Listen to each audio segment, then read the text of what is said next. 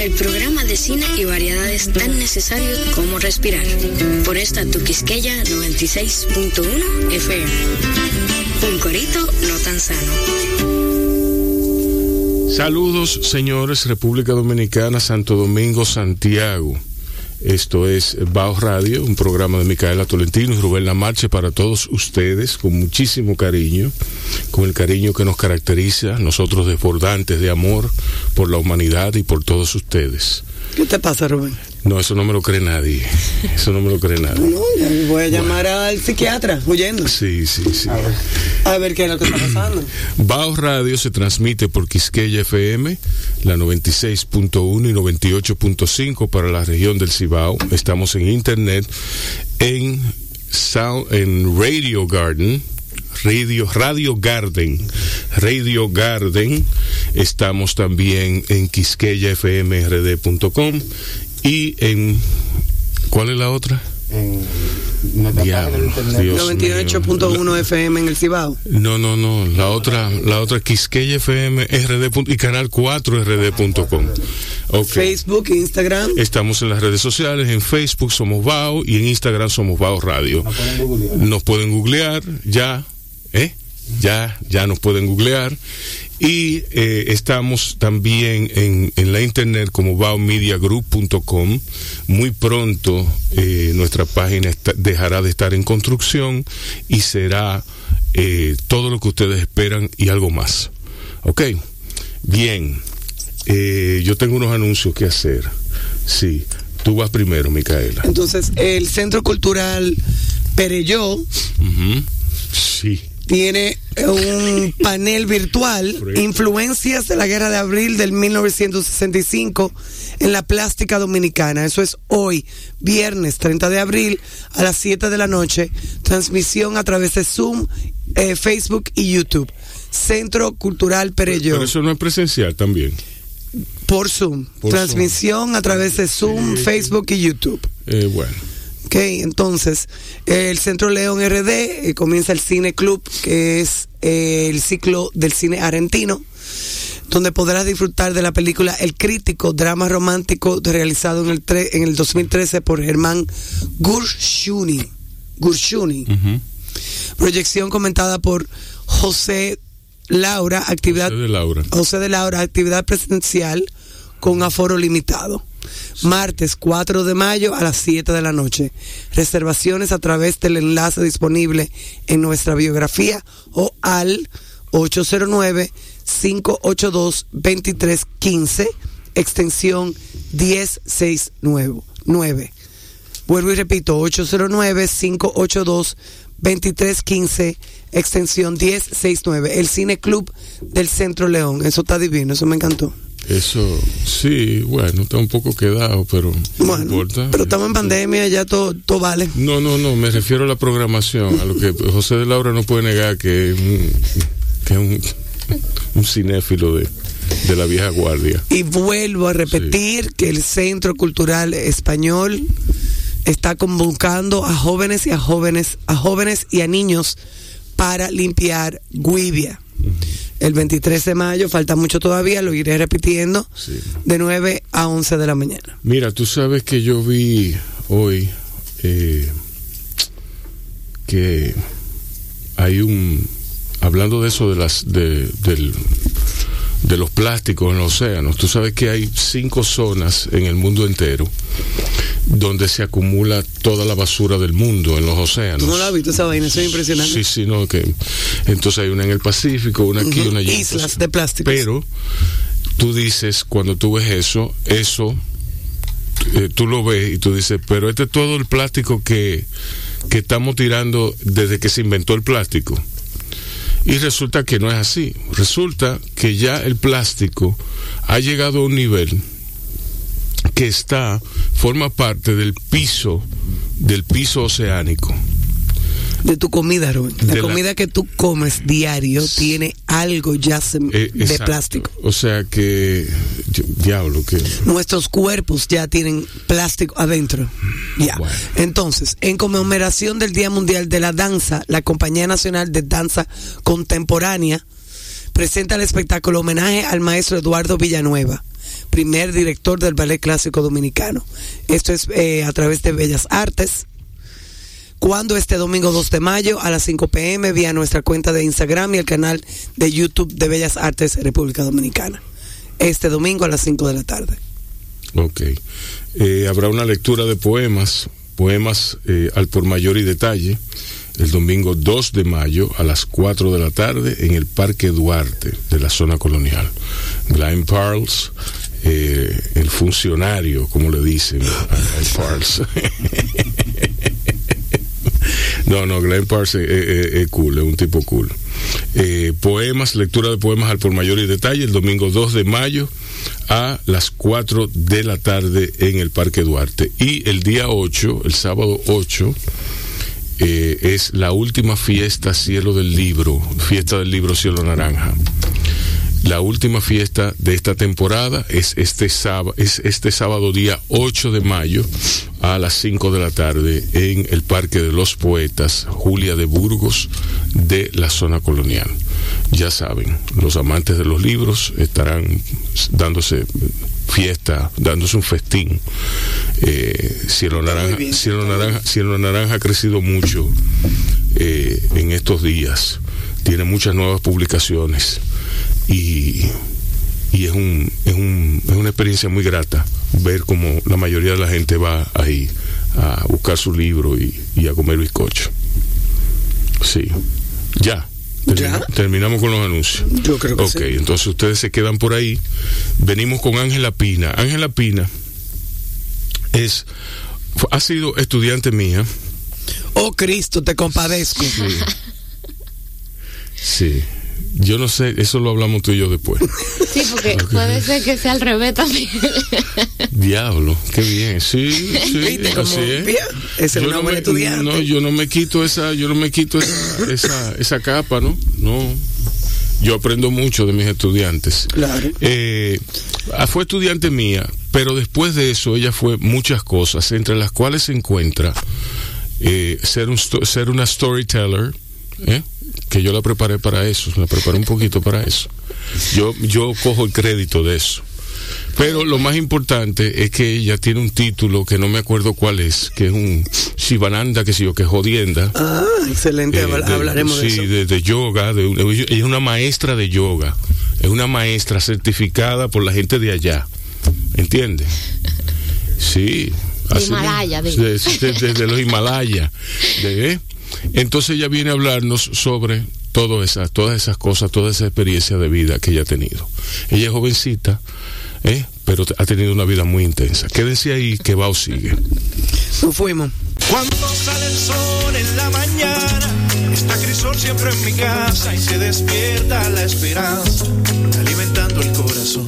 Llegan todos a la mesa, aquí siempre es una fiesta, el cariño de mi gente que nos llena de sabor. Nos reunimos con Crisol, nos reunimos todos con Crisol. Estás oyendo Bao Radio. El programa de radio de bao.com.do Y de la Fundación Bao para la Cultura. Cine y variedades tan necesarios como respirar. Por esta, Tu Quisqueya 96.1 FM. Un corito no tan sano. Ese Armando, Y sí. por fin mañana vamos a ver si eso se vuelve a grabar Sí. y se actualiza Sí, sí, para BAO sí, 2021. sí. A ver si Armando se quiere levantar. No, no, no, no, no. Tú, tú, tú, tú me usas a mí de excusa. Sí, ok. Tú lo llamas. ¿Cómo que eso va a funcionar? a su- Tú, tú lo que le tienes que decir, ahí está tía Micaela tocando la puerta y tú verás cómo se va a levantar de la cama de una vez. Ya. Mira, eh, ¿cómo era que se llamaba el, mucha el muchacho que tú acabas de poner? ¿Cómo Ray La Montaña. Ray La Montaña. La Montaigne. La Montagne, La Montaña. Yo le diría Ray La Montaña. Él es de New Hampshire, de los Estados Unidos. Y es un tipo folclore, un, un- ¿cómo le Folk. digo? Folk music tipo. Hay otro que es de, Suez, de Suecia de, o, de, o de Irlanda o de uno de esos países eh, de ahí del norte que por más que lo busco no lo encuentro, que te lo quiero poner también. Sí. Bueno, eh, ¿será que Iguanuca? No, no es Ica- i- no es Ica- Icanuca, no. ¿Y qué- No. ¿De qué Iguanuca? Es, es alguien como que es una- un nombre simple, ¿De qué Iguanuca? como que qué, ¿De, de qué Iguanuca? Kiwanuka. Ok, ya, está bien. Te pude, te, pude- te concentraste. Sigue, sigue tratando de burlarte de mí, sigue. Sigue. Ángela, ¿cómo tú estás? Yo estoy bien. Ya. Yo estoy realmente muy honrada de estar aquí. ¿Por qué? Oh, Ya, pero Tú nos honras a nosotros. no, no, no, para Sí, nada. sí. O sea, pertenece a un corito no tan sano. un viernes. Eso, Sí, sí, sí. eso es icónico. Sí, Se nos olvidó traer el vinito, hombre. sí, hombre. Se me pasó. Ay, Jesús. No, pero no lo vamos a beber. Ahorita sí. Sí, ahorita. Mira, Ángela, cuéntame cómo está todo. Todo. El trabajo y la vida. La vida está bien, emocionante. Ajá. Cuéntame por qué. Porque mientras estemos vivos tenemos retos nuevos todos los días. Ok. Y, y eso, en mi caso, por lo menos, me moviliza a tratar de ser mejor como individuo y, y como parte de un colectivo. ¿Y qué más?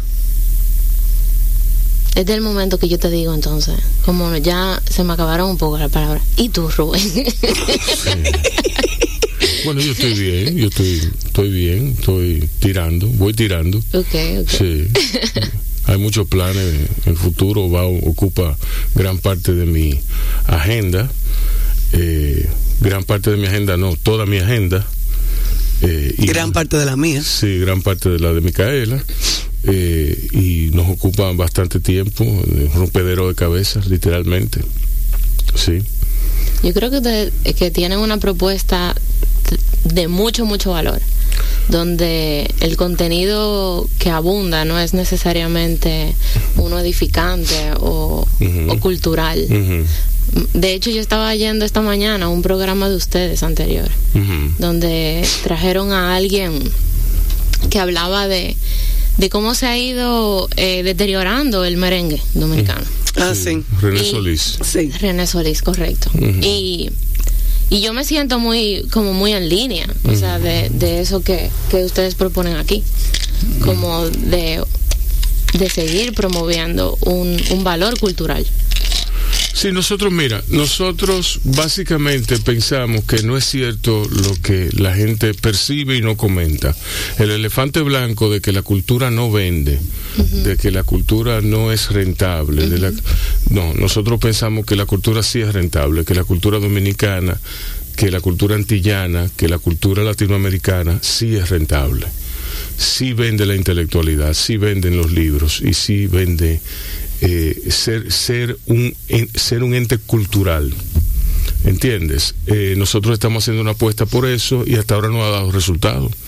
Nosotros, Micaela con su gastronomía y yo con cine y empezamos así, gastronomía y cine muy simples. Música muy diferente, música. Música muy diferente porque la poníamos para animar y poníamos la música, hasta ahora ha sido así. Ponemos la música que a nosotros no- nos gusta, Nos gusta. la que oímos. Eh, nosotros somos dos personas bastante curiosas que yo, nosotros, yo oigo lo que sea, yo oigo lo que tú me pongas, ¿tú me entiendes? Eh, y hasta ahora nos ha ido bien. O sea, la cultura sí vende, la cultura sí, sí es rentable. ¿Tú me entiendes? yo estoy, Entonces- yo estoy totalmente de acuerdo Sí. y de hecho creo que que si uno lo ve como ustedes lo ven tan claro sí, hay que hacer algo exacto. Eh, e igual yo me puedo identificar bastante con ese discurso desde el yoga no vende, el bienestar no vende, Sí. el, el despertar de conciencia no vende, Sí, pero hay mucha gente haciendo tremendos hitos en tiempo como, sobre todo en tiempo de pandemia, a partir de industrias no tan convencionales como es en nuestro país, porque si son más convencionales en, en otros mercados, el tema de cultural. Y el tema del bienestar. Pero el bienestar, la gente entiende que el, que el bienestar es como que te va a caer una te va a caer una, una sábana arriba de bienestar, te va a caer un, un aluvión, te va a caer una lluvia y ya todo va a estar bien. El bienestar se construye. Es lo que yo entiendo. Totalmente. Sí. Y, y de hecho comienza con, con la parte que mucha gente define como la parte más dolorosa, que es la de verse, la del autoconocimiento. Mu- hay eh, un autor que ahora mismo, bueno, Osho, decía que no, Por cierto, me tiré la, la serie. Wild Wild Country. la segunda. No, no, no. Oh. Eh, eh, findings. Finding Sheila. Que- Ah, sí. espera- espérate. Ah, la, Sí, la, la- la la. Sheila es la, la, sí. Me la tiré antes de dormirme. mastermind, el esta tarde. Me la y creo que me dormí ni la terminé porque me, me, me, me, me- me fui. Suena como tú, sí. Eh, Claro, yo vi Wild Wild Country y de sí. repente estoy viendo qué ver esta tarde. Pero ¿por qué tú dices como, oh, oh, cuando, cuando, cuando... No, cuando ella dijo Osho, entonces me, como que, tú sabes, las luces me prenden. Ay, Rubén, mira. Esa menstruación tuya está jodona. ¿Cómo que le dice? La, El, cli- el climaterio. no, es es la menstruación La- masculina. Masculina. Tiene, tiene un nombre. Tiene un nombre. ¿Y cuál será esa? No sé. Pero, no- pero tomando eso en cuenta y con Ajá. todo el respeto que yo le tengo a Rubén, yo creo que ya no sería menstruación. ¿Por qué? no, por nada. Menopausia. No, pero que no es menopausia, es climaterio en el caso de los hombres. El climaterio. Climaterio, que se dice. Pero ¿por qué? O sea, vamos, vamos, espérate, va- va- vamos a dejar la conversación sobre la, men- la, pero la menstruación, o sea, ¿hay una menstruación masculina? Yo no, Sí. no sabía. No, mentira, lo que hay una menopausia El masculina. climaterio, ¿eh? El climaterio, El climaterio. O sea, que tenía otro nombre. Hay algo, eh, tiene que ver con el clima, porque mientras ustedes la, le da la, la tiene que ver con la luna, la- nosotros tiene que ver con el clima. Climaterio, ¿entiendes? Sí. Yo voy a googlear eso ahora. Pero ven acá, bueno, está bien. Googlealo y mátate tú misma. Dime, Ángela. Eh, el bienestar. Tú ibas diciendo, ibas diciendo, Osho, citaste a Osho. Ah, sí, que Osho dice que una de las cosas más dolorosas que podemos experimentar en la vida es conocernos al punto. eh, obviamente no es, esa no es textualmente la frase, pero es el fondo de, de la frase. Hasta el punto donde podemos incluso llegar a la insanidad mental por conocernos. Porque él dice que no todo el mundo está preparado para verse. Sí. Y, y no solamente para verse, porque tú le puedes, tú sales a la calle y tú le puedes preguntar a cualquier persona, eh, mira quién tú eres. Y te va a decir su nombre, te va a decir qué hace, te va a decir su edad. Y todas estas eh, cualidades que te identifican dentro de una sociedad. Pero lo que realmente se refiere a Osho, y es también a, a lo que yo me refería, es a conocernos, eh, es conocer realmente nuestras cualidades interiores. ¿Qué me mueve? ¿Qué, ¿Cuáles son mis dolores? ¿Cuál también es, eh, son mis anhelos en, en esta existencia? Entonces, todo, digamos que todo ese recorrido eh, es por donde empieza, es por conocernos a nosotros mismos. Yo leí en, en algún sitio, no, en algún sitio no, yo sé dónde lo leí. Hay un libro que es una, una especie de, de reunión de textos, de ensayos esotéricos, de cuando yo leía cosas esotéricas. Eh, y en, en, ese, en ese libro que se llama No temas el mal, esa recopilación, que hacen unas personas de una universidad, creo que es, no recuerdo bien. Bueno, el caso es que hay uno de los textos que más me llamó la atención, sostenía que eh, lo malo, lo malo que tú ves, por ejemplo, la envidia, si tú envidias a alguien o a algo, lo primero que tú tienes que hacer es reconocer que tú sientes envidia. No hay nada más pernicioso, quizá, quizá no hayamos eh, generado nada tan pernicioso como la envidia. Quizá el odio solamente se le compara.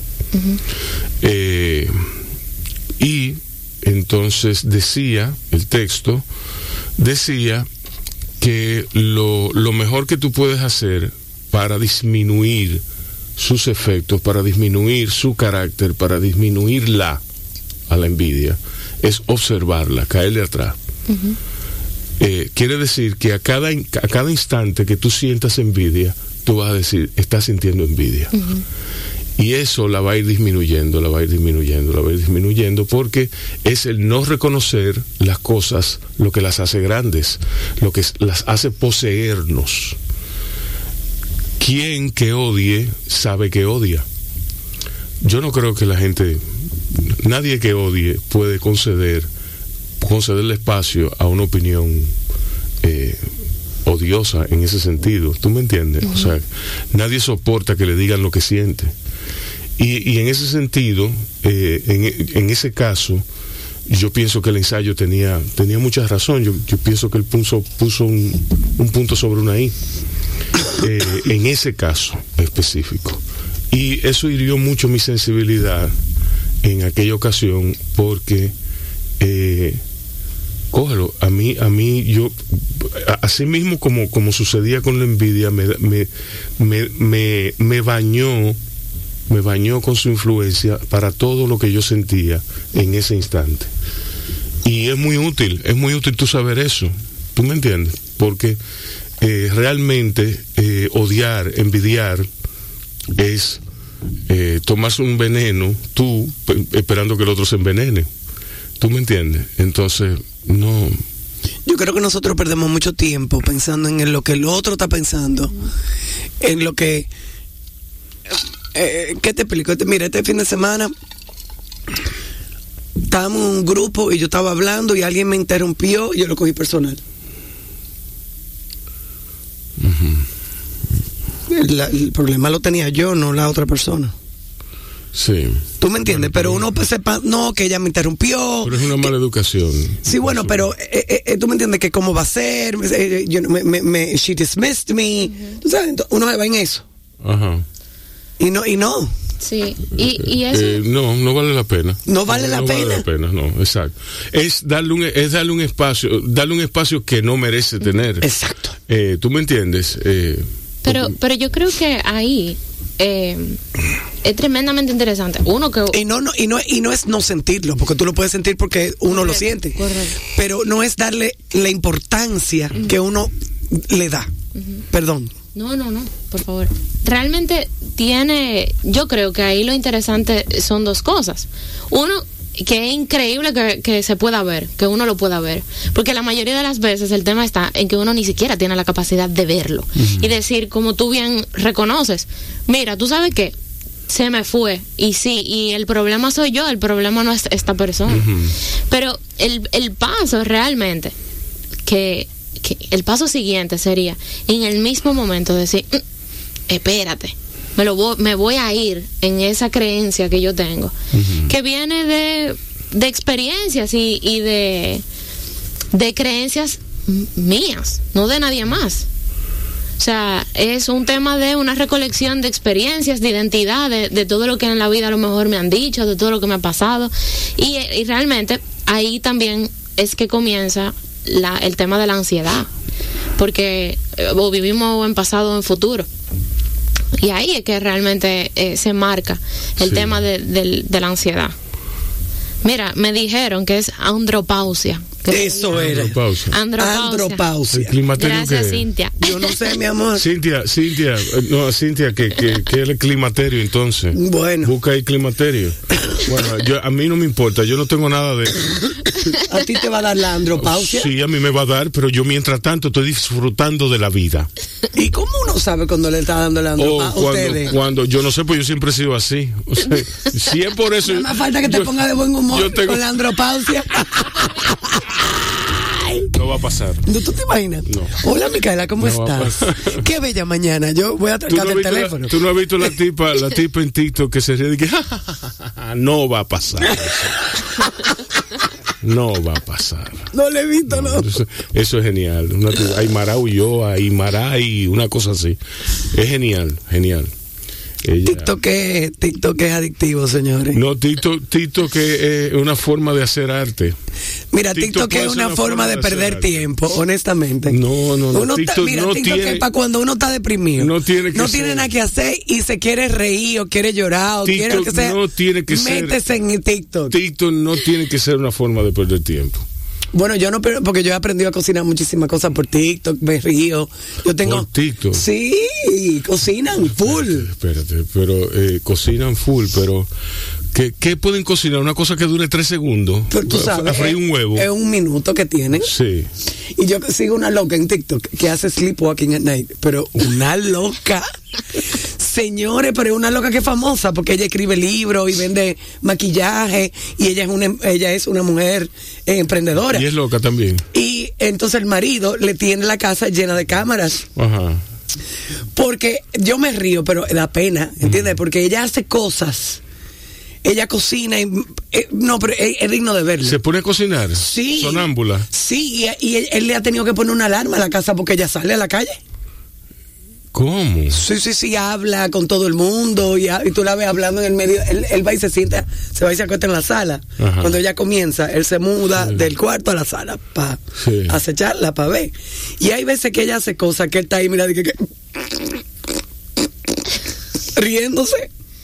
No, es digno de ver esa jeva. Digno de ver. A mí me gustaría tener amor con una sonámbula. Yo te la voy a poner, cuando vayamos a la música, te la voy a poner para que tú la Y, y veas. está buena, ella se ve bien. Es una gordita blanca ella. Ah, bueno, está bien. Es linda. Ah, sí. Es linda. Sí, bueno. Eso yo la felicito a ella. Y felicito el temple de su marido. Sí, a él es que hay que eh, felicitar. Porque él vive con eso. ¿Cómo fue, cómo ocurrió lo- el cambio de conversación aquí? Pero, pero es, es parte de Bao, ¿por qué tú preguntas? No, porque se me olvidó cómo fue que para yo a- a- Estábamos eh, hablando de TikTok. para yo empatar con Estábamos no, hablando de TikTok. Ok, vámonos a una pausa entonces, seguimos con Ángela Pina. A la vuelta, al regreso, vamos a ver si empatamos de alguna forma milagrosa con la... Ah, hablábamos de la menopausia, la de andropausia. Andropausia. la- del climaterio. Ok. Hay que averiguar cómo, cómo uno sabe que le está dando ando, pa- Nos ando- mandaron también la definición del climaterio. ¿Y qué es? Dice, es una etapa de transición en la vida de la mujer caracterizada por cambios físicos, psicológicos y sociales, pero es también para el hombre. El climaterio masculino comprende el periodo de la vida que transcurre entre la madurez sexual y el inicio de la vejez. Expresiones como andropausia comparando con menopausia no tienen sentido. Recordemos que menopausia se refiere a la fecha de la última regla y en el hombre no existe ninguna fecha concreta. Gracias Google. Ok. Mira, mira. Cintia de nuevo. Sí, sí, sí. We love Cynthia. Cintia, Cintia es una persona que debería estar en nuestro staff ganando 35 mil pesos. Oye al, oye al otro. Ok, no, pero tal Ya sabes, Cintia. Sí, sí. Ya lo Oh, sabes. Dios mío. Mándanos tu currículum. Vamos a una pausa y seguimos con Ángela Pina al regreso en Bajo Radio. Cuando sale el sol en la mañana, está Crisol siempre en mi casa y se despierta la esperanza,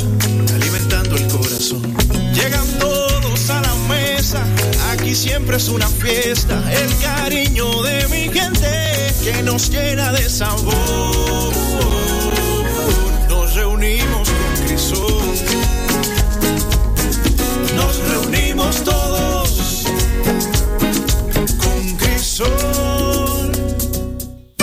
Estás oyendo Bao Radio. El programa de radio de bao.com.do Y de la Fundación Bao para la Cultura. Cine y variedades tan necesarios como respirar. Por esta. Tu Quisqueya 96.1 FM. Un corito no tan sano. Sirven. Sí, sí. Así mismo es. Ángela, cuéntame de tu vida. Tu vida. ¿Cómo tú, cómo tú llegas al yoga? ¿Cómo tú te. Porque tú trabajabas en. En, en algo, tú, tú eras manager de proyecto, era. Manager de marketing. Eso. Todavía. Sí, Yo to- ejerzo. Ajá, Claro. ok. Pero ¿cómo tú llegas a la, a la, a Al la- yoga. no, a la clase de Rubén? Yo llego a clase de Rubén porque dentro de en el 2012, que yo creo que fue ahí donde donde yo fui a tu clase, 2012-2013, no más de ahí, eh, yo trabajaba como creadora de contenido. Ok. Eh, yo trabajaba en ese momento en una de las marcas, de la poca marca que hacían aquí redes sociales. Entonces, eh, realmente fue bastante empírico es- esa transición de coordinación de marketing a creación de contenido. Pero yo comencé a desarrollar un amor muy grande por la escritura. Y también ahí retomé de cómo, como hablábamos hoy, eh, esta mañana, todo el tiempo el tema de la escritura eh, era un canal de catarsis para mí. Cuando yo, yo soy la más chiquita de tres hermanos. ¿De que- 13? De, de tres, de tres. Ah. Yo oí 13 también, ¿eh? Yo oí De tres- 13 de también. hermanos. Fue, que fue. Con- con una Ningún pi- no hay un pina que haya tenido 13 hijos. No, no, no. Locura. Yo soy pina. Ah, sí. ¿Tú sabías? Sí, sí, sí. ¿Es verdad? Sí.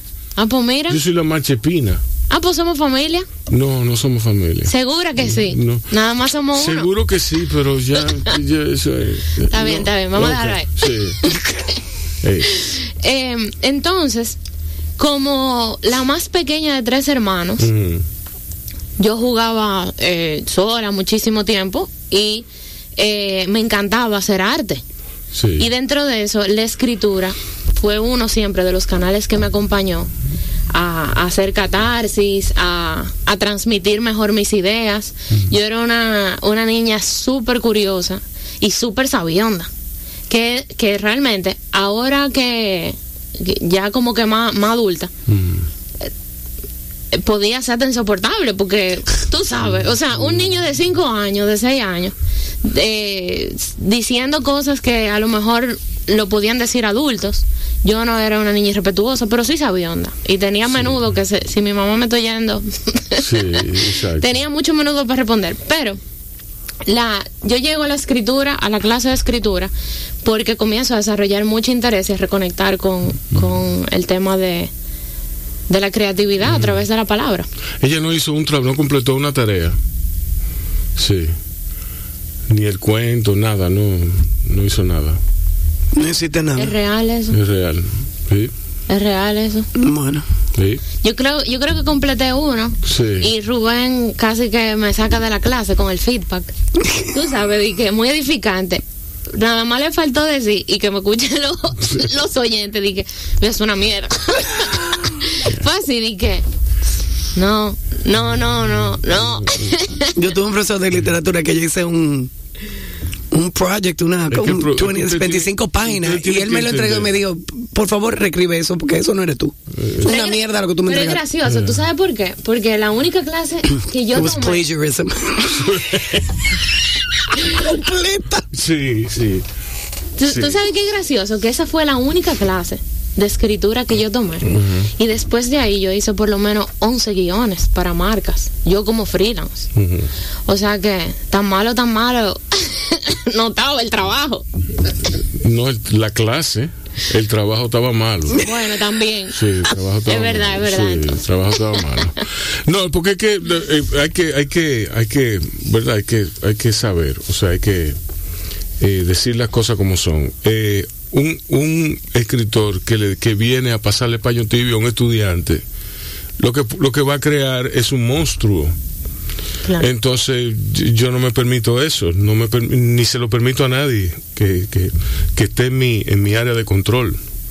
¿Tú me entiendes? Entonces a los muchachos hay que decirles las cosas como son. Y ya, eso es todo, eso es todo lo que tengo que decir. O sea, eh, si es una mierda, es una mierda. Y nada. Eh, pero entonces, ¿qué pasó después? Cuando tú, ¿cómo ha cambiado, cómo ha ido cambiando el panorama profesional? ya que ahora todas las marcas creen que pueden crear contenido. Eh, en- tú dices en términos de marketing, Sí, en términos de marketing y creen que pueden crear valor también. a través del contenido. Yo creo que. Yo creo que eh, mucha de esa degradación. Eh, viene por el mismo consumidor. Ajá, explícate. Sencillo, si el, el mercadeo es respondiendo a un comportamiento de consumo. Si algo no funciona, se cambia. Pero si el contenido, aunque sea malo, sigue vendiendo, ya ahí el tema no de la marca, sino del consumidor. Consumidor. A eso que me refiero. O sea, ¿por qué las marcas y eso... Y, y, y justo yo, yo estaba pensando en eso esta mañana. Yo decía, ¿cómo las marcas eh, de alguna manera juegan como un... juegan un, papel súper importante en el tema de, de la sociedad? porque dan discursos, le meten muchísimo presupuesto a esos discursos que promueven. Pero si no hay un consumidor para, para ese presupuesto, que responde a ese presupuesto, esa marca no le va a quedar de otra que simplemente cambiar la estrategia. Y no es así. Continúa. Entonces, Sí, pero yo tengo una pregunta. Claro. Cuando trabajamos, cuando tú trabajaste en mercado, cuando yo trabajé en mercado, No había Oye, nada de eso. Eh, a- Mercado luchó mucho en algo que a mí, a mí eso me impactó. Y, y era que Mercado le pedía a sus anunciantes que hicieran anuncios acorde a lo que era la revista. Y eso era literalmente imposible.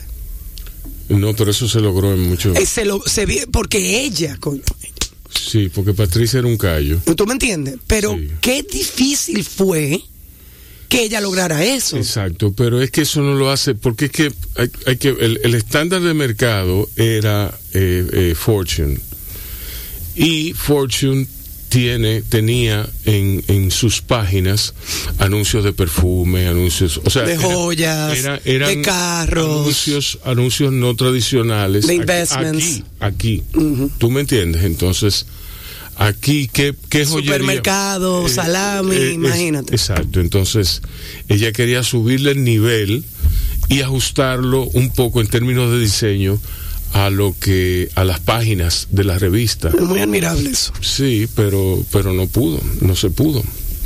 ¿Tú me entiendes? Perdón, porque ahí tú, co- hablando de eso, me eh, dijiste algo sobre la marca y el consumidor, que eso me vino a la mente. Sí, sí, sí. Y, y realmente, eh, eso que ustedes mencionan, yo creo que hay muchos medios que han tratado de adaptar o hacer esa transición a un mayor estándar. Pero el tema es que el mercado de nosotros, eh, y hablo quizás desde, la, desde un gerente de marketing, las instituciones no siempre tienen el umbral de riesgo alto Sí. que es lo exacto. que creo que tú tratabas de, de mencionar, que Exacto. decías, claro, en Fortune sale un perfume y sale una tipa semidesnuda o sale un, un Sale- producto mucho... La, la siguiente página sale un carro y después sale un banco y después sale un, un- Un yate. un yate y después sale una computadora. O sea, tiene el rango de cobertura es amplio y, y es eh, irreverente, es irreverente y, y pasa lo reverente. O sea, puede puede puede ir puede abarcar un espectro amplio. A eso me refería. Pero aquí no, ¿por qué? Porque aquí quien te puede pagar eh, la tarifa de publicidad de una revista como esa o de una publicación como esa, ya sea en internet o, o en, o, en, o impresa, eh, no es el- la tiendecita de, de la esquina, no es tienda Mari ni tienda, ¿tú me entiendes? Claro. Ni composistema, Es Indubeca, ¿entiendes? Es un gran anunciante. De cervecería. Entonces, eh, ahí es que viene el, el dilema. Este es un mercado chiquitico. Ese, ese Un onda. mercado chiquito. No, y que como, o sea, conectando con lo que decía ahorita, el umbral de riesgo es, El baj- umbral- es- exacto. es bajito de la institución, pero también porque el consumidor tiene un umbral bajito. Exacto. O sea, tan pronto sale algo controversial, por ejemplo, no ha salido ni una marca, vamos a decir, en tono de las tres causales, para decir algo. Sí. No, eh, o sea, ni, y yo con esto no digo que las marcas tengan que tomar una posición a la otra, pero nadie se monta en la conversación. Exacto. Porque tú puedes hacerlo con un tono neutro. Respetuoso ¿Verdad? y respetuoso. Pero el umbral de nosotros no, no, no, no, todavía no lo aguanta, tampoco como consumidor. Y por lo mismo que dices, ¿por qué? Porque el mercado es demasiado pequeño. Entonces, no, no las, quizás no siempre las instituciones están eh, dispuestas a asumir el riesgo de la prueba. De ser el primero. de ser el primero, Sí. porque todo el mundo quiere ser el primero, pero nadie quiere arriesgarse. Ajá. Ujú. Cuéntame más. Sí. Exacto. Sí. De que no. Ajá, no. No Exacto. funciona así. Exacto. Exacto. Sí, no, vamos, vamos entonces a oír eh, el boletín noticioso que nos tiene preparado el departamento de prensa. A la vuelta continuamos con Ángela Pina en Bao. Estás oyendo Bao Radio. El programa de radio de bao.com.do Y de la Fundación Bao para la Cultura. Cine y variedades tan necesarios como respirar. Por esta, Tu Quisqueya 96.1 FM. Un corito no tan sano. El chismoterío es grande No, en esta. no, eso no es verdad. Porque No, no, yo, la traje, yo traje a Ángela porque Ángela nos toca a los dos. Te toca a ti por el lado del yoga y me toca a mí por el lado de la creación de contenido. Ajá. Entonces estábamos hablando de crear contenidos y, y cosas así. yo le encuentro a ustedes hablando de yoga porque que, eh, eh, eso se cae de la mata que, que tú vas a hablar de yoga con ella y vas a hablar de pranayama y de pranavaina con ella. O sea, de- tú me entiendes. Me encanta, Qué, cosa. Ok, vuelvo a poner la misma pregunta que hizo el señor. Sí. ¿Cómo tú llegaste al yoga? Ok, bueno, yo llego al yoga casi que por un regalo. Mi abuela paterna es eh, una de las primeras maestras de yoga del país. ¿Cómo se llama? Se llama Ángela Serra de Pina. Incluso le hicieron una conmemoración muy bella en, en un Día Internacional del Yoga aquí. Y digamos que eh, desde que yo estoy pequeña yo estoy en contacto con, con todo el tema de la meditación. Eh, ella tenía incluso una sala muy chula de meditación en su casa. Eh, pero como todos, creo que como todos los niños adolescentes, vamos queriendo hacer nuestro propio camino. Y a medida de que entonces entendemos que puede eso que te dice la abuela, mira, pero ven, inténtalo. En algún punto entonces se abre la oportunidad y eso fue eh, justo yo empezando la universidad. Durante mi adolescencia yo sí le ayudaba a dar clases de yoga porque yo era bailarina de ballet. Entonces, cuando ella se iba de viaje, yo la cubría en las clases. Pero nunca fue, si digo que es un interés que tengo de los 12 años, estoy hablando de una mentira increíble. Sí me llamaba mucho la atención el tema de los movimientos, porque se parece mucho al, a la danza, el tema de, de la respiración, pero no es hasta mis 20 años que yo realmente me pongo en contacto con el yoga de lleno, porque eh, me dio insomnio en la universidad. Eh, yo estudiaba arquitectura, hice la transición a marketing, me dio un insomnio y un, un desorden del sueño increíble, porque como ustedes saben, arquitectura, uno amanece diario. Entonces, me dio ese desorden del sueño y mi abuela me dice, mírate el librito, mírate este librito de meditación. Aparte del abuso de sustancias. Oye, No, No, está bien. Está bien. No, no, no. no, pero ya está bien. O sea, ya. Ángela me yo- dijo que no. No, pues no. Yo recuerdo a Amelia sufriendo mucho también, estudiando, no era arquitectura, era eh, diseño de interiores, pero es lo sí, mismo. es muy similar. Esas maquetas, todas esas cosas, eh, me lo recuerdo. Con el abuso de Eh, sustancias. eh, iba yo a decir ahora mismo, arriba de todos los abusos. señores, ustedes no son buenos, ustedes no son buenos. Ni con sopita. no tan ni- sano. Ni con sopita. Nada más falta que hoy, ella que nunca nos oye, pero ojalá Sí, que hoy- hoy, hoy no va a o estar Michelle oyendo. no está oyendo. No, Michelle, Sí. tiene que estar muerta la risa.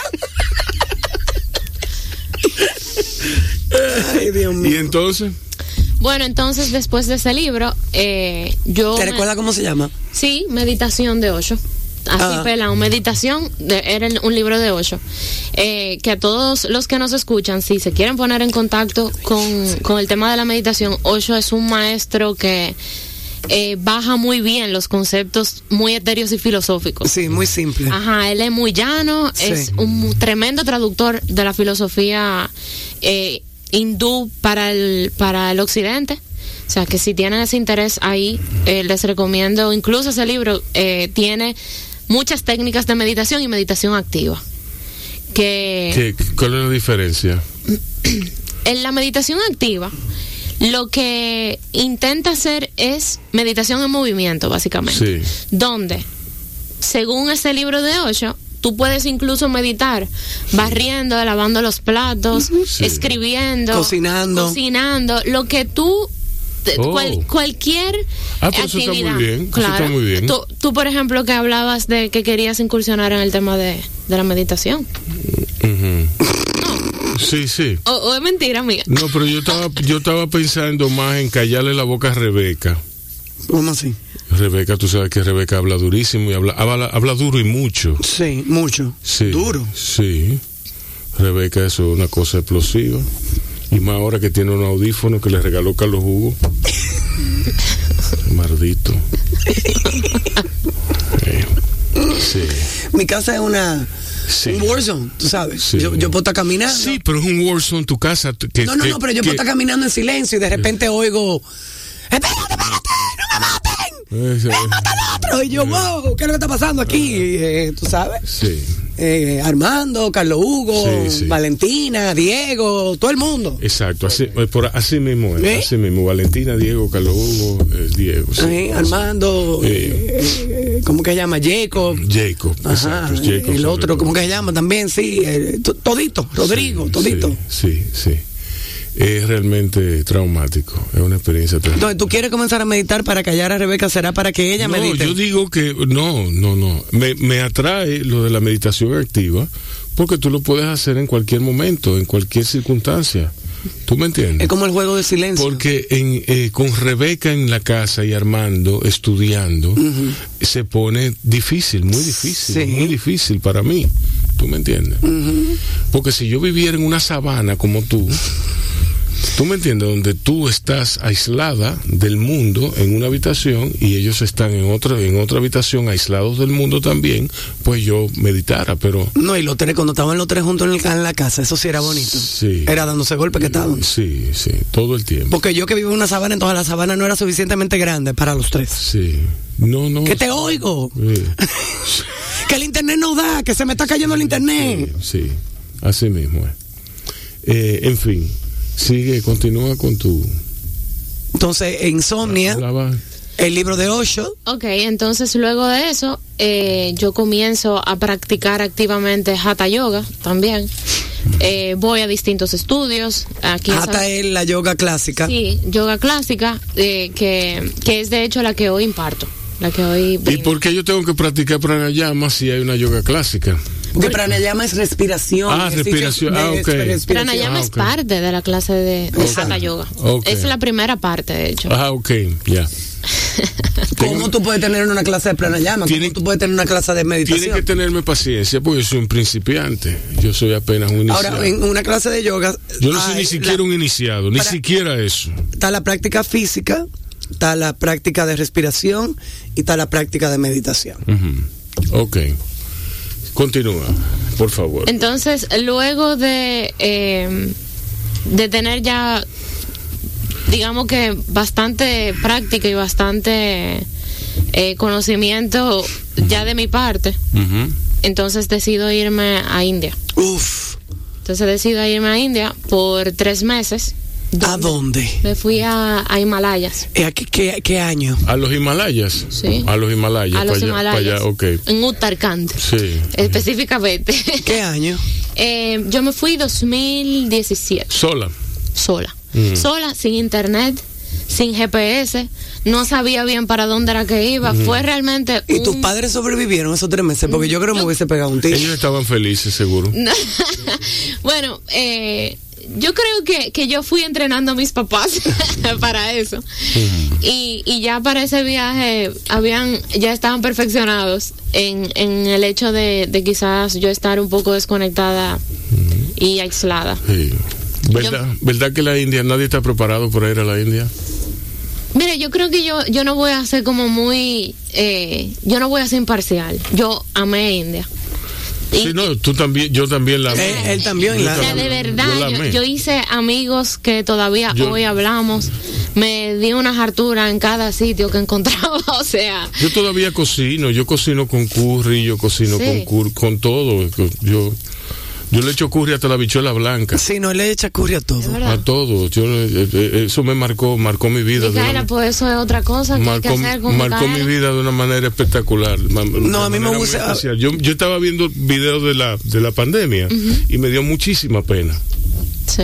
A mí, a mí me hubiese gustado conocer a Patavi Joyce o a, a Yengar. Claro. Eh, me encantaría coger una clase con Raji hoy en día, pero es que ya mi cuerpo no, no da para esa ashtanga. Yo, este cuerpo está muy maltratado. ¿Tú crees? Sí, sí, sí, yo no puedo, tú sabes. Eh, esos twists, esas vainas Sí, sí. radicales. Sí, Patavi Joyce. Digo, yo pudiera hacer una clase con Raji ahí atrás y decirle, listen, yo tengo muchas Claro. limitaciones físicas, así que no, no me mire mucho. Que yo estoy aquí es simplemente para, tú sabes, absorber eh, esta energía fantástica que hay en esta y habitación. y te bebe de vino. Exacto. Sí. El grajo, en verdad, que hay en esa habitación. Porque eso es lo que hay ahí. No saben nada. ¿Eh? ¿Eh? ¿Sí o no? Ella se ríe porque ya No, sabe. eh, mira, en mi ashram yo tuve la suerte. Ay, Yo- ¿se bañaban? Yo tuve dos suertes. Bueno, era obligatorio. Era obligatorio. Esa era una de las suertes. Y la segunda suerte es que en los Himalayas eh, la temperatura es lo suficientemente buena que aunque tú hagas un, tres horas de, de jata como nos tocaba a nosotros durante entrenamiento en el día, eh, tú sabes, los olores se, se camuflajean bastante bien. Entre eso y el incienso también. Sí, el incienso, el incienso ayuda mucho. Eso y el incienso, yo creo que, que ayuda, sí. El diablo. Entonces, ¿qué hiciste esos tres meses? Eh, te metiste en un ashram, obviamente. Sí, yo llegué, eh, llegué. ¿Tú sabías dónde tú ibas o tú llegaste así a Mira, lo te loco? soy muy sincera. Yo incluso pensé que el lugar donde yo iba era otro. Para serte muy sincera. O sea, para mí ese viaje fue como un voto de fe, así, de verdad. Eh, suena Así como. que se hacen. O sea, yo reservé dos semanas antes. Dos semanas antes fue que yo dije a mi casa, mira, eh, gracias, yo me voy. Te doy las gracias por si no vuelvo. Porque todo posible una vez que uno se va a ese tipo de viajes. Y de hecho yo fui con esa mentalidad de, de conocer, absorber y disfrutar todo lo que yo podía de esta cultura que yo tenía 10 años eh, estudiando con, de verdad con mucha, con mucha devoción. Entonces, yo me voy a India, yo llego a, a Delhi, a Nueva Delhi. Al otro día me toca. Lo primero es que, señores, el aeropuerto aquí eh, es súper organizado comparado con el aeropuerto allá. Sí. Tú no sabes por dónde tú vas. O sea, Aparte es de, real. aparte de que tú llegas ayer. Micaeli, ¿por qué tú te Tú llegas ayer. Tú llegas ayer. O sea, tú te Sí, vas a Rubén hoy. eso es lo que más lo impactó, que él llegó ayer. Es te vas hoy, tú llegas el día anterior. Por el cambio de Anterior, hora. el cambio de hora. El cambio de hora. Exacto. Es como que, pero ya yo viví este Pero día. Yo viví este día, entonces yo ver los elefaconchos que hay, elefantes, Sí, tú, y, y- y Él le ha puesto elefaconcho. el, el caos, el caos que hay, no, porque el- es caótico. No, y el es regateo como que to- real. es como que todos los vuelos llegan juntos y todo todo el mundo, tú ves aquí, tú, tú, eh, eh, eh, es que no, es que tú no has visto tapones. Tú no has visto un tapón hasta que tú no estás en Nueva Delhi en un tapón. Bueno, yo tuve en un tapón en Caracas por cuatro horas. Tú no has visto tapón, tú no has visto, señor, en Nueva Delhi hay 14 millones de habitantes. Y parece que salen los 14. Al mismo Salen los tiempo. 14 parece que salen los 14 más los monos que salen. Y Y la vaca en el Y medio. la vaca. ustedes lo están poniendo de verdad a India como muy loco. como, como muy loco. No, no, India tiene su. Hay un patrón. Hay un patrón. De, No, y, y la verdad es que yo... eh, Por supuesto, eso es en el, en el conclave urbano. En el conclave. No, no, pero a medida que tú vas subiendo, A medida que tú vas subiendo, la cosa se pone peor. porque son eh, una carreterita Sí. donde la gente no se puede abrochar el cinturón Sí. por orden del gobierno. Sí. O sea, tú subiendo hacia los Himalayas, tú no te puedes poner el cinturón, cosa que nunca entendí. O sea, eso todavía es un misterio para mí. Porque no te. ¿Qué- ¿Eh? Para que, para que, Para que te que- salve más rápido. No, no sé, porque si tú te caes de ahí arriba, Porque si- yo no. si, si, si rueda el vehículo, tú, te puedes sal- tú puedes saltar. Eso, eso mismo te puede salvar la vida. Exacto. Bueno, yo no lo veo así. Sí. Si rueda un vehículo colina abajo, como son esas colinas, yo. Entonces llegaste. eh, sí, llegaste. y entonces eh, yo llegué a la ciudad que a una ciudad que yo no sabía que era para allá que yo iba. Y no, de verdad. Y gracias eh, al- a la institución, a, a Shivananda, si ellos se encargan como de que todo el mundo que va hacia el ashram se vaya junto. Entonces a eso sí como que eh, me ayudó bastante en mi viaje porque sí eran indios, muchos de mis compañeros. Y nada, y después de ahí... Y de- todos saben inglés, todo, todo hablan inglés. sí, todos hablan inglés. Sí, De hecho, las clases eran en inglés. sí. Y de ahí entonces son ocho la horas en carro. En la India todo el mundo habla inglés, todo el mundo, literal. O sea, eh, eh, en, en general, está muy, es muy general. O sea, yo, yo diría que un 80% de la población habla inglés por la ocupación y todo eso. Sí, yo creo que también depende mucho de, del- de la ciudad. Porque si tú te vas, por ejemplo, a donde yo estaba, que era Uttarkashi, Ujú. que lo único, lo único que tenía realmente mucho movimiento era el ashram y no tenía tanto movimiento. Y los campesinos no hablaban, por ejemplo, nada de inglés. Sí, pero que yo, eh, es muy probable que no hablaran ni hindú. Mm, sin otro dialecto. Sí, otro- Sí, muy probable. en, en la India hay 300 dialectos. Hay muchísima, muchísima variante, muchísima. O sea que es muy probable que tú, si tú hubieras ido a practicar tu hindú, digas, déjame, déjame practicar. Es lo más probable que tú hubieras ido de boca. No, sale con un dialecto. Sí, no, no practicando hindú. Con, con una cosa. No, eh, di- háblanos del ashram. ¿Cómo- ¿Cómo era un día típico en el ashram? Un día en el ashram tú te levantas eh, aproximadamente a las 5 de la mañana para bañarte. para bañarte. Y luego de ahí entonces eh, vamos al templo a donde se hace una meditación de 30 minutos de en silencio. Totalmente en silencio. Cabe destacar que este ashram está al lado del, del Ganges y de la parte todavía que está muy limpia el agua del Ganges. Entonces era como muy relajante realmente estar ahí. Luego de que tú, eh, de que pasa la sesión de los 30 minutos, entonces se estudian escrituras sagradas de la India y también se recitan mantras, que es lo que se llama kirtan.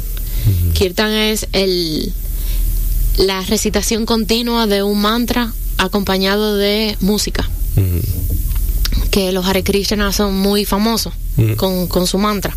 Entonces, luego eh, de eso, vas a, a clase, a clase de Hatha Yoga, por una hora y media.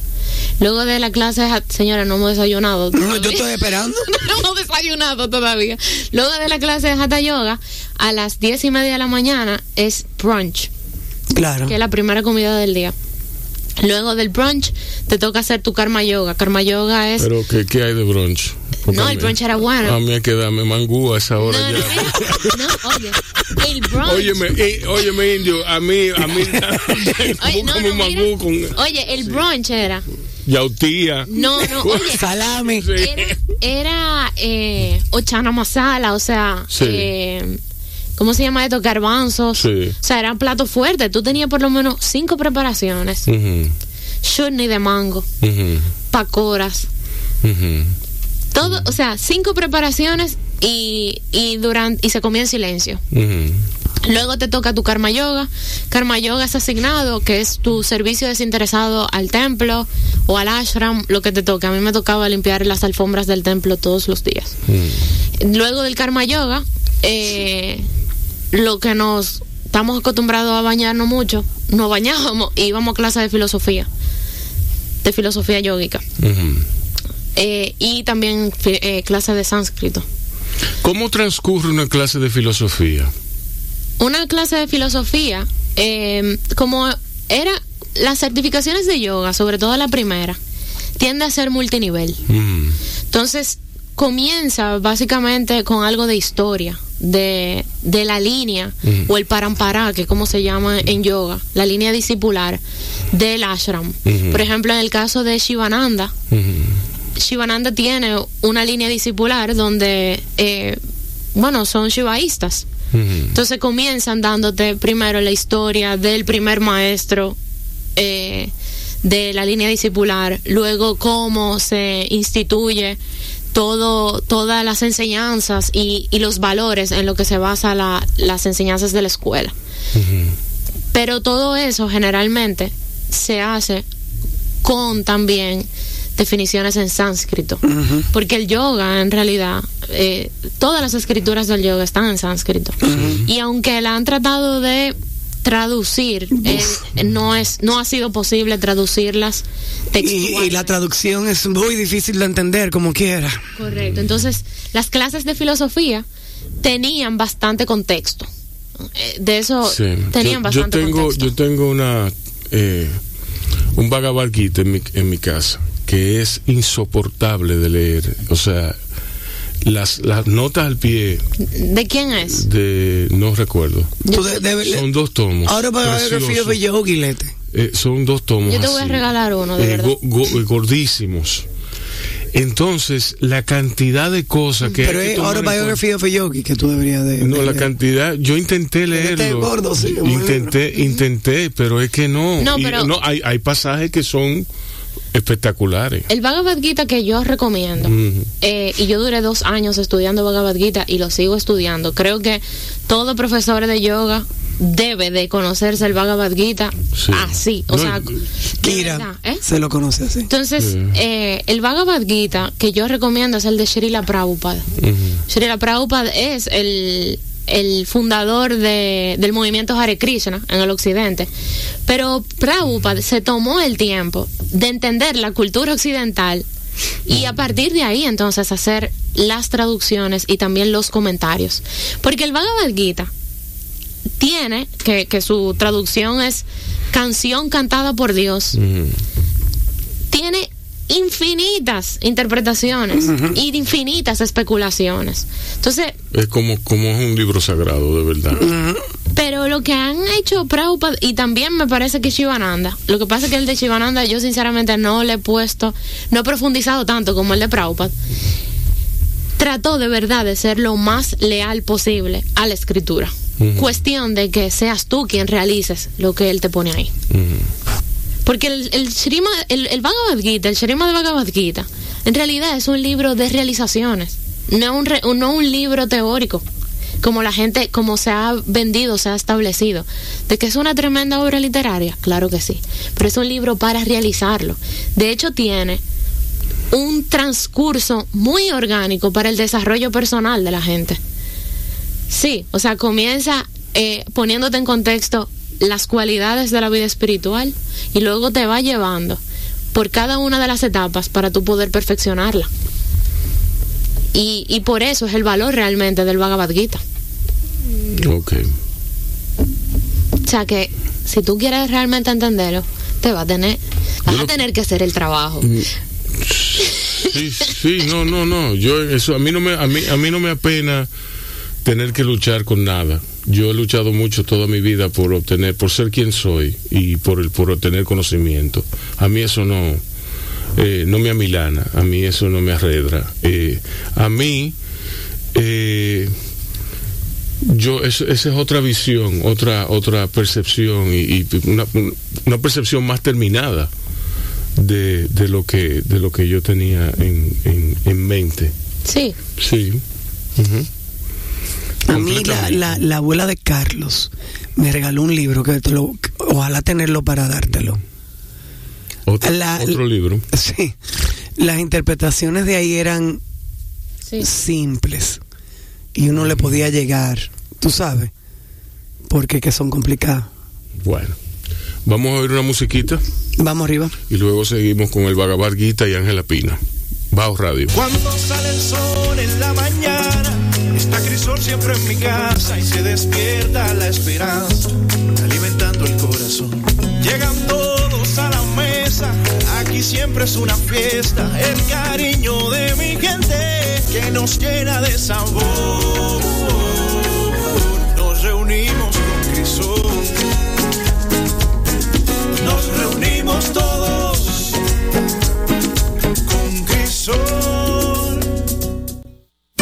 Estás oyendo Bao Radio. El programa de radio de bao.com.do Y de la Fundación Bao para la Cultura. Cine y variedades tan necesarios como respirar. Por esta, Tu Quisqueya 96.1 FM. un corito no tan sano. Y Michelle nada más me, miró. John Michael dijo, no, don't let them in the house. Porque ellos ya habían pasado tres meses limpiándose ellos de piojos. Entonces llego yo con piojos y Mariana tenía la cabeza, tú no te Sí, imaginas, sí. una mata Sí. llena de piojos que Michelle fue que, eh, eh, bueno, terminamos, duramos un mes para quitarle los piojos. ¿Y cómo se lo quitaron? Bueno, entre aceite de oliva caliente, entre todos los químicos que le puso Virginia, entre todos los químicos que le puse yo en Nueva York. Bueno. A mí me dio piojo Este también. programa, este programa tiene un colorido variopinto. Al, al único que no le dio piojo fue a Carlos porque tenía el pelo chiquitititico, tú sabes, mucho Sí. No le dio. Sí. Bueno. A mí nunca me ha caído un piojo. A mí tampoco. Ahí no hablemos de eso. Sí. Sí. Yo creo que a mí ni caspa. Me, bueno, caspa cuando, cuando yo era muchacho. Probablemente. A todos nos han caído Sí, caspa. sí, pero Yo he sido un muchacho muy limpio, favorecido con la fortuna de la limpieza toda mi vida. Muy bien. Sí. Continúa, Ángela, por favor, hablándonos. ¿Dónde sobre- nos quedamos? ¿Dónde nos quedamos? Eh, tú estabas en el ashram. Estábamos en el ashram. en el ah, nos quedamos en la clase de filosofía. Ajá, ¿sabes? Sí. sí. Luego de clase de filosofía tocaba otra clase de que era también de, de filosofía védica. Luego de eso, Almuerzo, yo espero. Estoy esperando el almuerzo. No, no, Ya, el almuerzo ya son las 2 de la tarde. Ajá. Ya son las 2. y exacto, entonces hay clase, eh, había clase de música, pero no era música A mí, de espérate, ya tú, tú me diste unos, unos garbancitos. De que, que- que- No, no, de- de señores, eso. uno, uno se alimentaba bien. Sí. y más que uno sabía que no comía hasta las seis. Sí. Hasta las seis. Mira, los- Oye. el tema del fasting intermitente, Sí. les aviso que los yogis lo manejan muy bien. Sí, sí, sí. Y, y realmente eso está ahí plasmado. Tú comes a las 10 de la mañana, vuelves y comes a las 6 y ya, that's it. Sí, pero eso lo hago yo aquí. Sí, pero, Hay, hay veces que yo. pero eso es fasting, porque son 16 horas que tú duras sin comer. Bueno, pero está bien, porque si, si tú te comes seis plátanos con medio salami No, estamos de acuerdo. y un aguacate entero, ¿tú me entiendes? Tú debes de hacer fasting.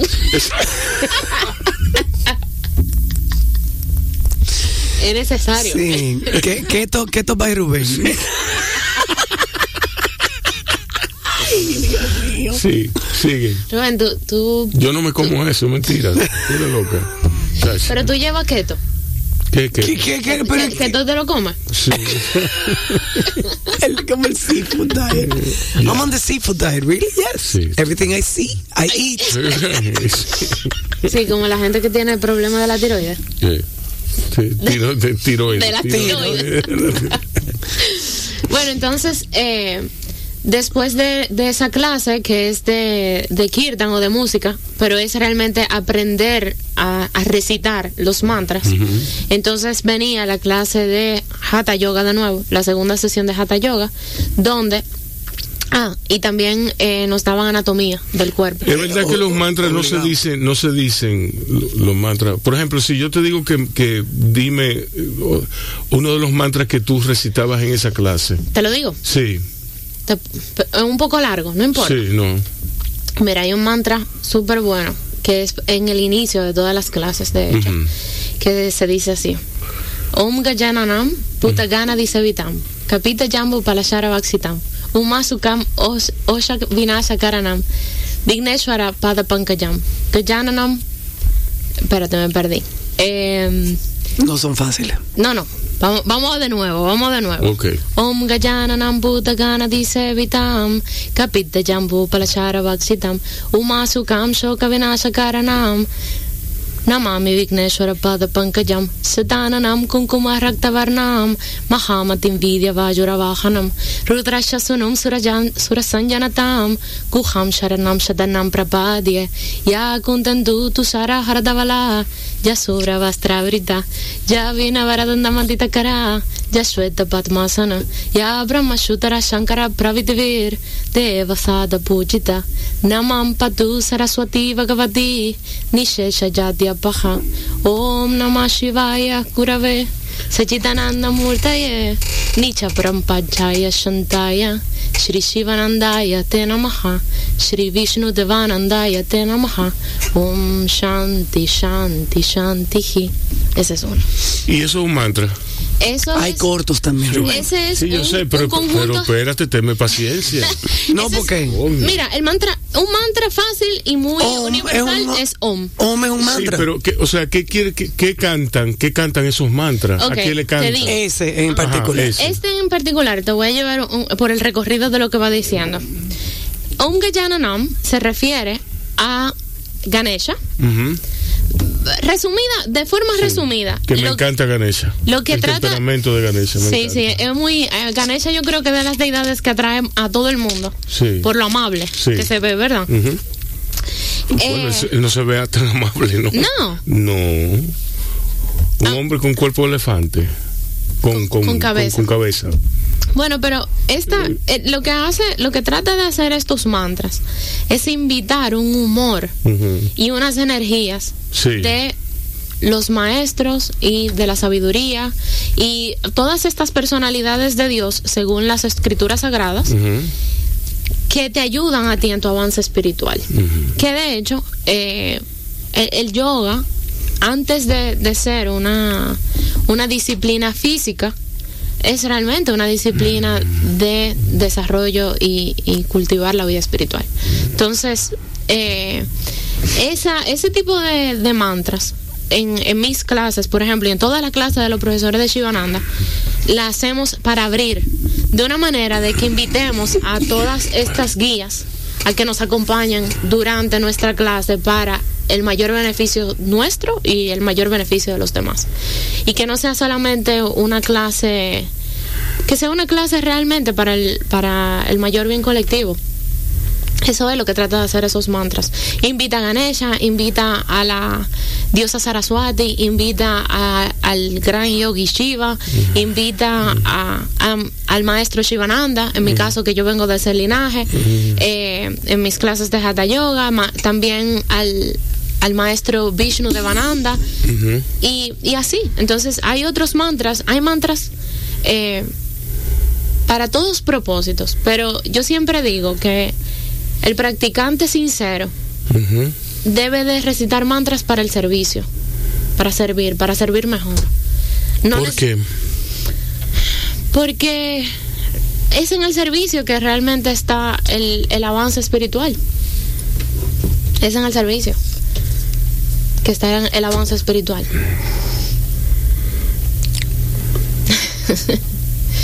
y es tremendamente complejo.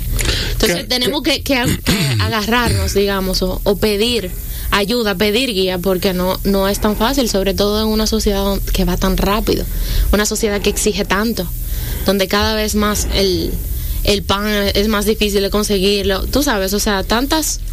eh, si nos vamos a, a- a un Himalaya o, o si nos vamos a un ashram, tampoco es que va a ser fácil el, el camino. Porque mucha- yo he escuchado mucha gente decir eso. No, porque si tú te metes en un, en un ashram, así sí es fácil. Lo, lo difícil es hacerlo aquí. No, ambos son difíciles. No es natural. Yo creo que al revés, que es lo más natural. Una disciplina, tener un horario. It works, Rubén. Es lo mismo. al It final. works. Eh, eh, sí. La mente Mira, eh, Cali, de, Cali es una reencarnación de... Tú sabes que la diosa Kali yo no mm, realmente no Sí. la he estudiado tanto, Vamos Sí. a pero la diosa Kali es Ella me gusta a mí. si yo no estoy mal, ¿eh? me puedo equivocar, es también una encarnación de Vishnu, ¿no? De Shakti. De, de- de Shakti. Que es la energía femenina. Es la Shakti del dios masculino Shiva. Ah, míralo ahí. quien es Shiva considerado uno de sus consortes. La religión Sí. hinduis- hinduista de la diosa Kali se llama Shaktismo. Pues estaba bien. Sí. Kali es la destructora de la maldad la y de los maldad. demonios y representa el aspecto destructor de la divinidad. Sí. A mí me gustaba eso. al igual que Shiva. Sí, porque ella, ella, a mí me dijeron en la India que Cali, porque yo dije, pero ¿por qué negra? Eh, y me dijeron es que, es que Cali es la oscuridad y entonces Cali cuando se decalienta con, con, con Vishnu sale a matar demonios. Pero vieja, si tiene una, si tiene Cuando, una, yo- have you cuando- cuando- cuando- cuando- cuando yo oí eso, yo dije, Cali es la tiene una, mía. ma- tiene una cabeza. Cali es la, mi- Cali es la mía. Claro. Obvio. Pero tú sabes que con esos, con, con los dioses de Uno la- tiene que coger su, su, su... su- A mí Hanuman nunca me gustó. Hanuman. Ay. Bueno, Hanuman es la encarnación del servicio. Sí. Del servicio desinteresado. Sí, sí, yo fui a un templo de Hanuman. Lleno de mono estaba. Sí, lleno de monos, es rabioso, insoportable. Sí, tú no podías ir con lentes ni nada Te lo brilloso. Te lo quitan. Te, te lo dicen, te quítese todo lo de brillo, todo lo que usted tenga de brillo y todo lo- todos los lentes, los lapiceros, todo. Te los roban. ¿Entiendes? Bueno, vámonos Mira, a una musiquita no, no, para pero, seguir. Pero, no, ah, ah, bueno, bueno, sí, vamos, vamos, eh, sí, vamos a una musiquita. Sí, una musiquita y, y, y la... concluimos con, con, nuestra querida Ángela. Cuando sale el sol en la mañana, está Crisol siempre en mi casa y se despierta la esperanza, alimentando el corazón. Llegan todos a la mesa, aquí siempre es una fiesta, el cariño de mi gente que nos llena de sabor. Nos reunimos con Crisol, nos reunimos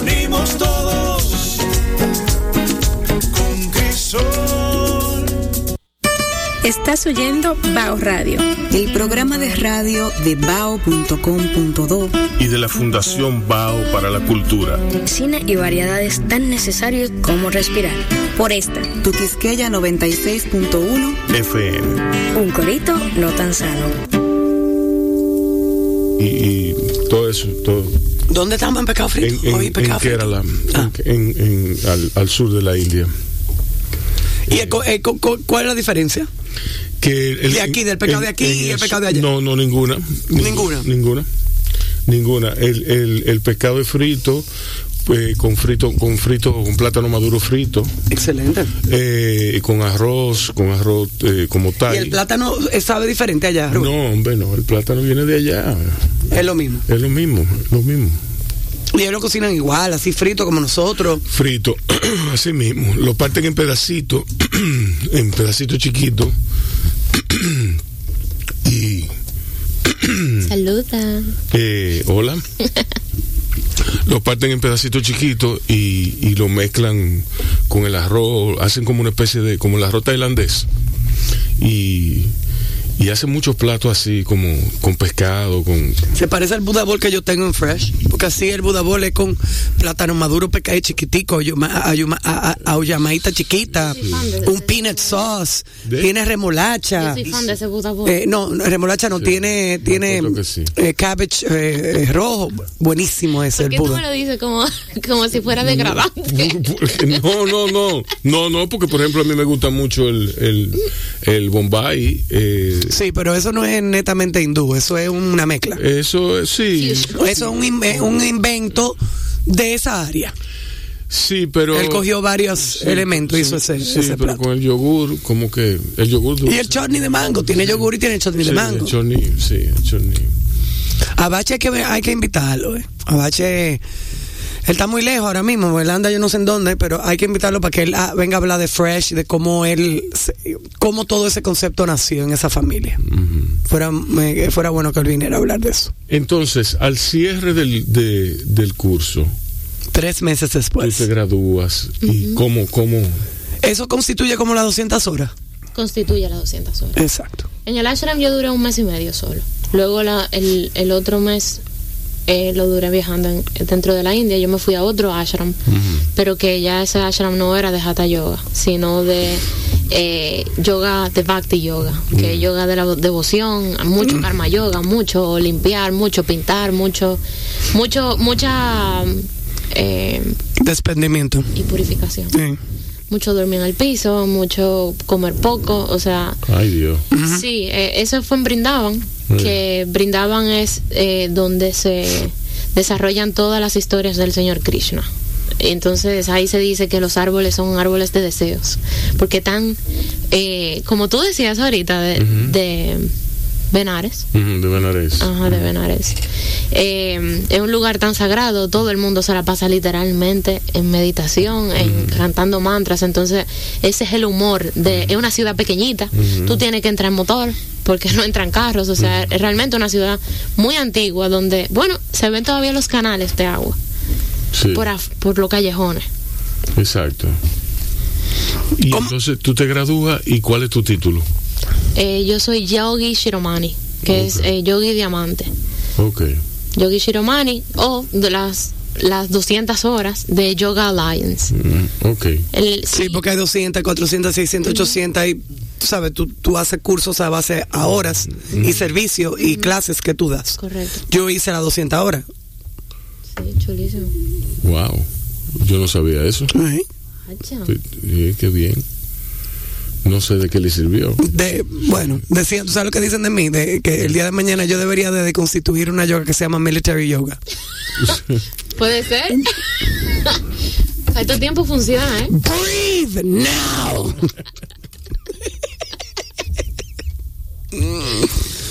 Te dije que te bajes. Exacto. No, pero oh, eh, eh, varias, me faltan varias preguntas a mí, ¿eh? ¿Cómo te entró la pandemia marzo 2020? Tú sabes que a mí la pandemia marzo 2020. ¿Cuándo yo voy a parar de hacer esa pregunta, eh? Tengo que ponerle un- una fecha porque de ya la, pandemia entró y se va a quedar entre nosotros. Sí, pero en algún momento tengo que parar de preguntar la pregunta, ¿no? No. Tú sabes que a, a mí yo no me puedo quejar de la manera que me entró. Estabas aquí. Sí, yo estaba aquí. eh, comencé a tra- trabajo remoto desde marzo Excelente. hasta la fecha. Dando clases de yoga. Eh, también dando clases de yoga.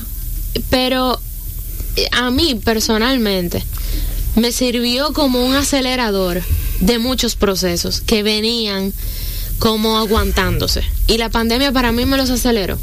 Y, y simplemente no me dio ya más opción de hacerme la loca con esos procesos. Y para mí eso es un regalazo. Porque o es la pandemia lo que te acelera o, es- o- o es otra cosa, pero hay que hacerlo. Entonces, eh, digamos que las condiciones también, en mi contexto, fueron bastante favorables. Yo me casé durante la pandemia. Wow, felicidades. Gracias. O sea, yo creo que, que de la pandemia, por eso digo, o sea, Yo me divorcié. es verdad. Sí. ok. Bueno, como dicen los argentinos, lista, ya fue. Pero muy bien, felicidades. Y proyectos nuevos, eh, fu- fu- algo futuro, 2021, que tenemos en las entre las manos. Mira, dentro de mis La proyectos, 400 horas. la 400, la Eh, 500 la serían, sí. 500. La 500. Eh, no, tú sabes que, que yo creo que a mí me toca servir más. Y quizá a partir de ahí, entonces las 500 horas como que se me den fácil como se me dieron la primera 200. O sea, las 200 horas a mí se me dieron por mucho voluntariado, por, por mucho servicio que, que yo fui haciendo y que se me dio, porque la verdad es que, que hay gente que está pidiendo servicio y no hay, o no lo encuentra.